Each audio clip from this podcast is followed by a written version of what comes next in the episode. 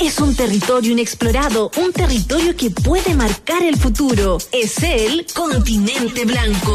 Un espacio para conversar sobre descubrimientos, estudios, especies y cambio climático en el mundo antártico. USACH 94.5, la radio del continente blanco.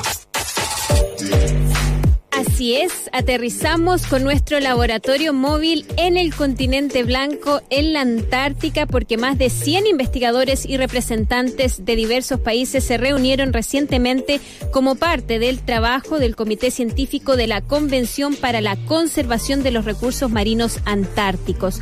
Uno de los aspectos en que están trabajando es el manejo de la pesquería del krill en el mundo. Este es un organismo crustáceo consumido por ballenas, por focas, por pingüinos y por peces cada año y por, por, supuesto que ha de tener una tremenda importancia. Sobre ello, sobre qué está pasando con este organismo crustáceo, conversamos con el doctor César Cárdenas, quien es investigador del Instituto Antártico Chileno. ¿Cómo está César?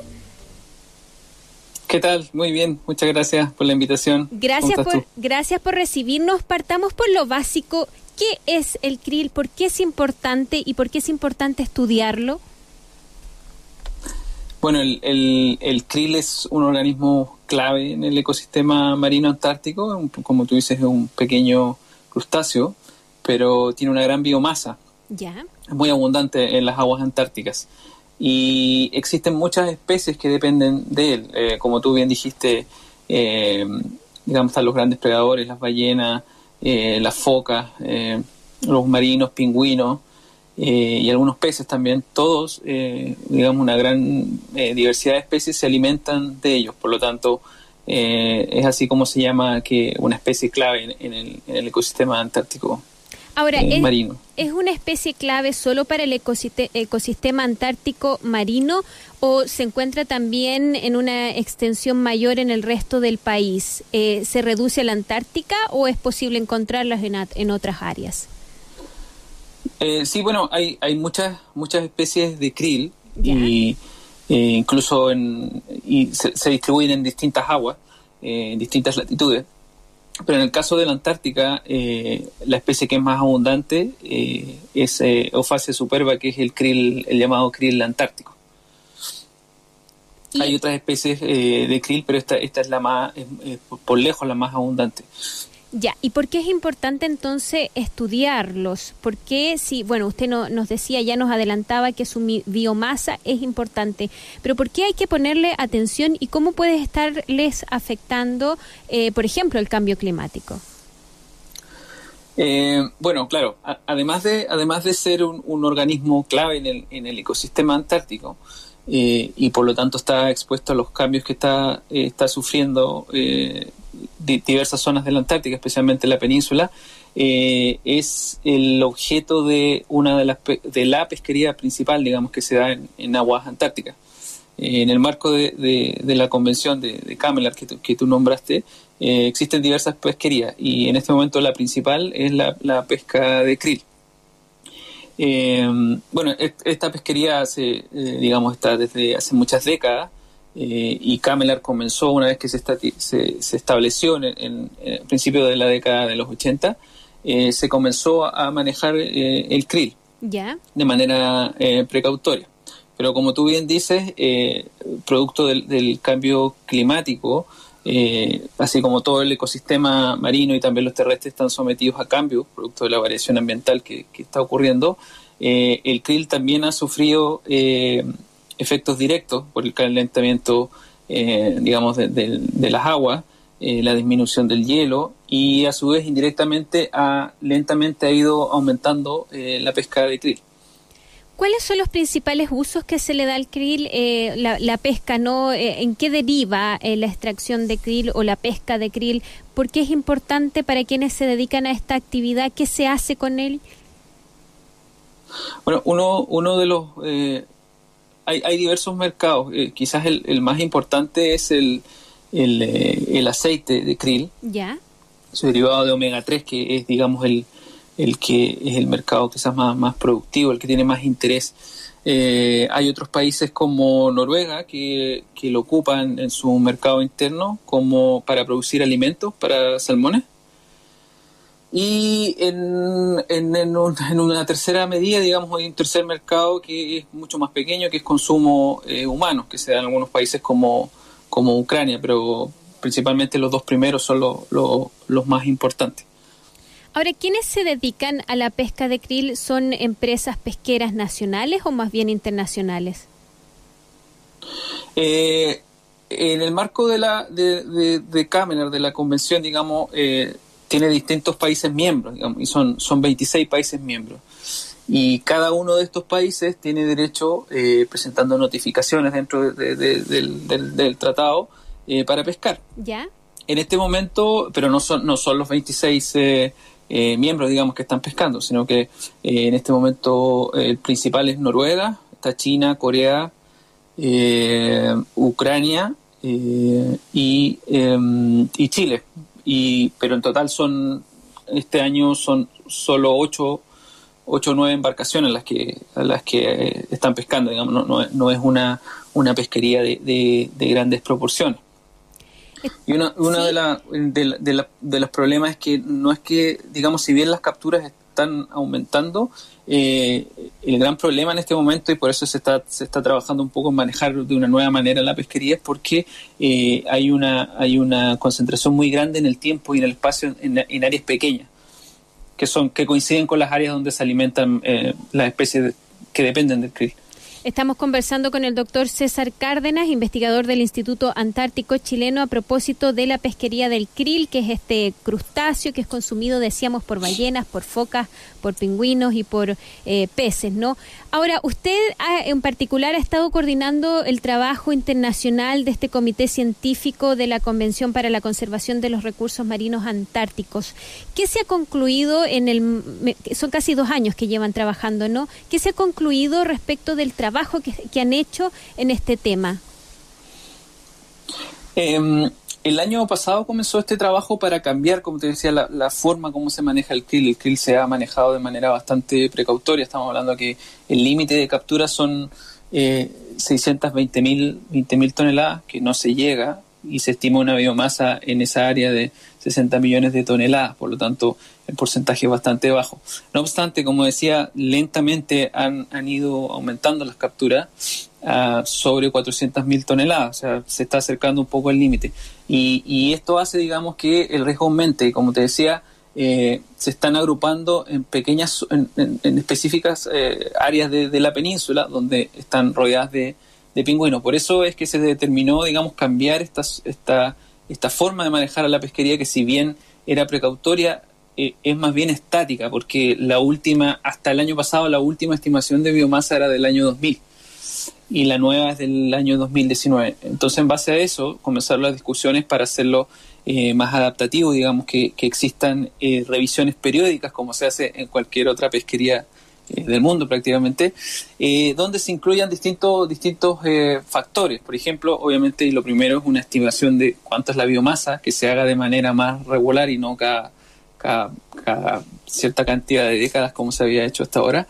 Y además eh, incluir eh, o clasificar el riesgo que, que, están, al cual están sometidos las especies que dependen del krill.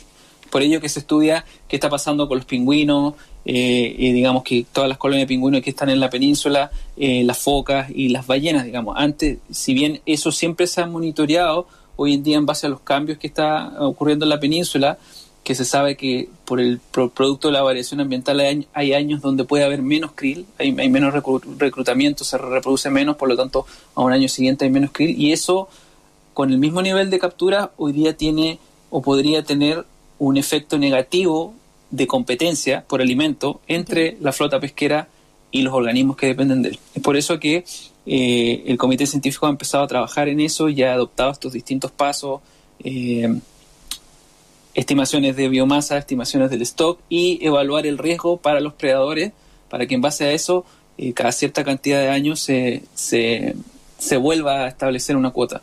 Ahora, ustedes toda esta información que recolectan se la pasan a las autoridades y las autoridades establecen esas cuotas, establecen o ajustan la normativa o esto se queda más que nada en el trabajo científico. ¿Hay una traducción de esto que ustedes analizan y estudian y son capaces de determinar en la política pública? Claro, en, el caso de, la comisión, eh, si bien es, es un ente eh, político, una de las grandes eh, banderas, digamos, de, si se puede decir de alguna manera, de Camelar es que basa sus eh, decisiones sobre la mejor ciencia disponible. Como trabajar en Antártica no, es fácil y muchas veces aún estamos tratando de comprender algunas cosas, las decisiones se toman en base a la mejor ciencia disponible, o sea, lo que existe en este, en este momento. Entonces, claro, el comité científico eh, hace una serie de, eh, de, recomendaciones y estas son llevadas a la comisión, que es el ente, eh, digamos, diplomático, político de, la, la, de la comisión, y ellos son los que toman las decisiones a través de medidas de conservación que buscan explotar el recurso de manera racional. Y ahora, ¿cómo lo hacen ustedes los científicos para investigar, en este caso el krill? Ustedes van a la Antártica, van en buques científicos y, se adentran ahí entre medio del hielo. ¿Cómo es el trabajo científico en la Antártica? Bueno, em, en el caso de, este tema de la pesquería del krill, de manera bien interesante, la industria también se ha comprometido a trabajar. Y los buques pequeros también tienen eh, calidades similares de, equipamiento, digamos, para hacer mediciones de biomasa, por ejemplo, que es a través de bioacústica, eh, son, ondas que van al, fondo y, que logran eh, identificar, digamos, los organismos que están nadando o flotando en, bajo el agua. Y así se hacen las estimaciones. Obviamente esto está mucho más desarrollado y, y se hace de manera más regular a través de buques científicos que hacen eso. Paralelamente, por ejemplo, nosotros en el Instituto Antártico Chileno estamos desarrollando toda una línea de trabajo que eh, acopla esa parte, ese, estudio a través de bioacústica, de cuánto krill hay y también de cuánto están comiendo los pingüinos, a través de marcadores satelitales, por ejemplo. Eh, los grupos de científicos, digamos, de nuestro grupo van a las colonias, trabajan ahí, marcan, marcan pingüinos o petreles en algunos casos.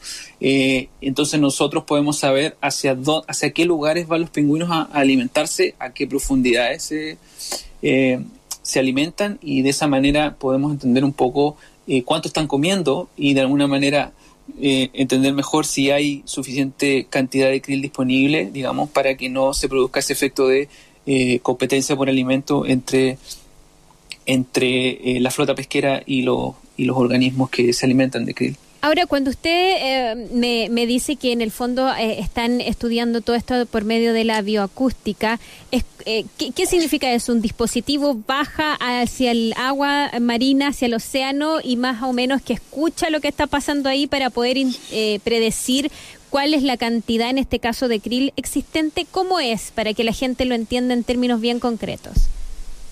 Claro, básicamente son, son ondas acústicas que salen desde un sensor que, que, está en el casco de, de, los buques, ¿Ya? de un buque científico en el casco de, la, entonces eso emite ondas que digamos van hacia el fondo desde la, desde la superficie del, del buque van hacia el fondo digamos y al, al encontrar cuerpos o eh, digamos eh, o superficies que no sean agua digamos algo distinto a agua eh, emite una señal que rebota al, al, mismo sensor y esto es pasado a una pantalla, uno ve en una pantalla eh, manchitas, digamos, que, que se ven a distintas profundidades, como, en un perfil, donde tú dices, ah, eh, esto, esto es un, un cardumen de, de peces o, o, una agregación de krill, digamos, y, y de esa manera uno va, va estudiando la cantidad, la biomasa de, estos enjambres de, krill que se, que se dan en algunos lugares.